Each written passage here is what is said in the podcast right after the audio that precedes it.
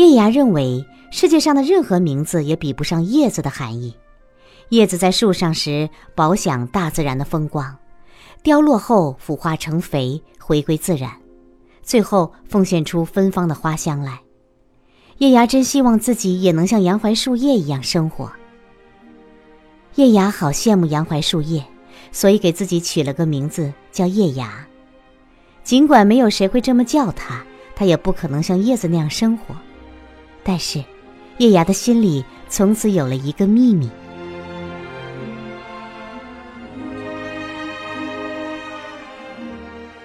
有了名字以后，叶芽常常陷入沉思与遐想。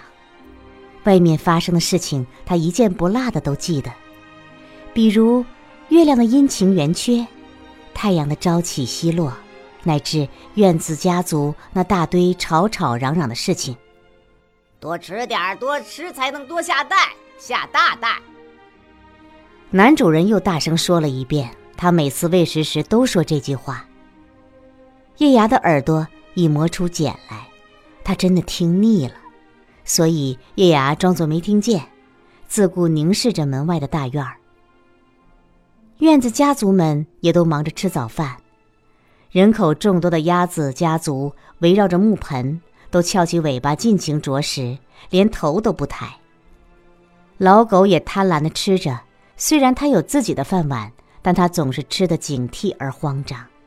那是防着公鸡。老狗曾经为保护自己的饭不被抢走，鼻梁差点让公鸡啄出血来。打那以后，老狗害怕公鸡。公鸡夫妇吃饭的环境很宽松，能真正享受清闲早餐的只有公鸡夫妇，因为他们没有其他家属成员。不过，公鸡经常故意贪图老狗的饭碗。老狗垂着尾巴龇牙狂吠，而公鸡却摆出毫不退让的架势。公鸡想让大家看清楚，自己是院子里的头儿。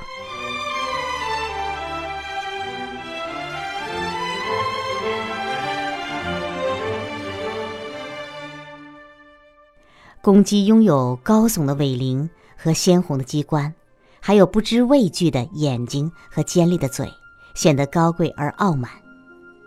清晨，喔喔喔破啼报晓，那是他每天仅有的任务。除此以外，他所做的一切只不过是整天陪着母鸡在田野上走来走去。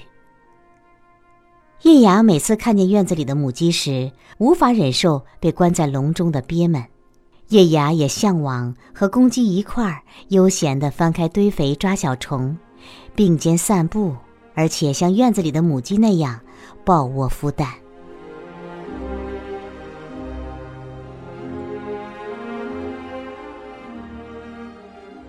一群鸭子、老狗、公鸡与母鸡和睦共处的院子，那是叶芽无法进入的另一个世界。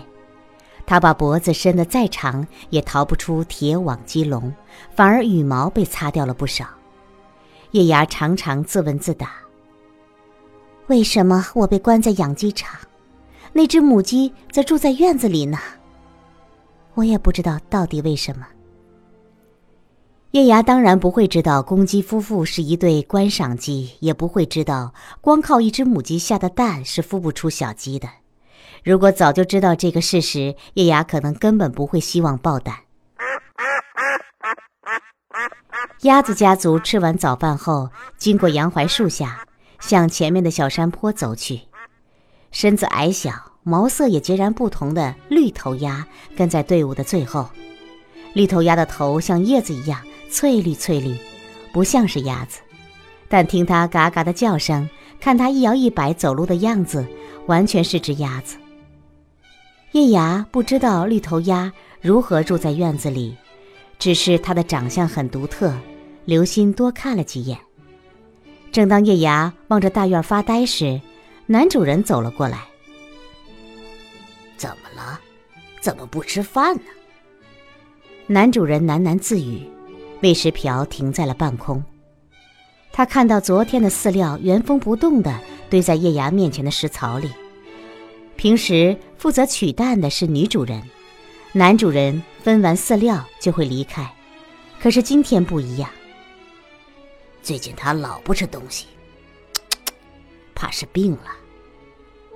男主人不满地看了一眼略带血丝的鸡蛋，又看了看叶芽，然后伸手去捡那只蛋。不料男主人的手一碰到鸡蛋，蛋就凹陷了进去，还显现出皱纹来。叶芽大为吃惊，原来他只是以为蛋小不好看，却没想到这么柔软。叶芽想：“哦，蛋壳都还没硬呢。”男主人只是皱了皱眉头，可叶芽却已难过的肠断心碎。以前每次蛋被拿走时，他也非常难过，但远不如眼下这么剧烈。心酸的热流一下冲到喉咙口，好像要喷涌而出，浑身都僵硬了。他真可怜那只连壳都没有长硬就出生的鸡蛋。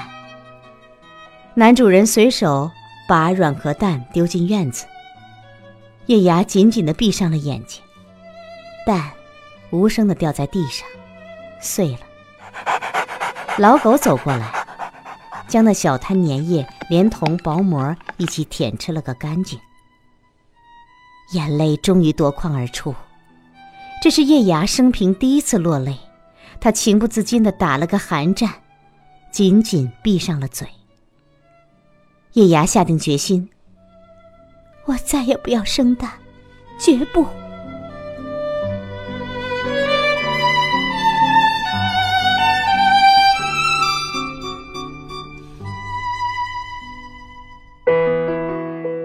我读，你听，只为分享。百寒读书，好书有声音。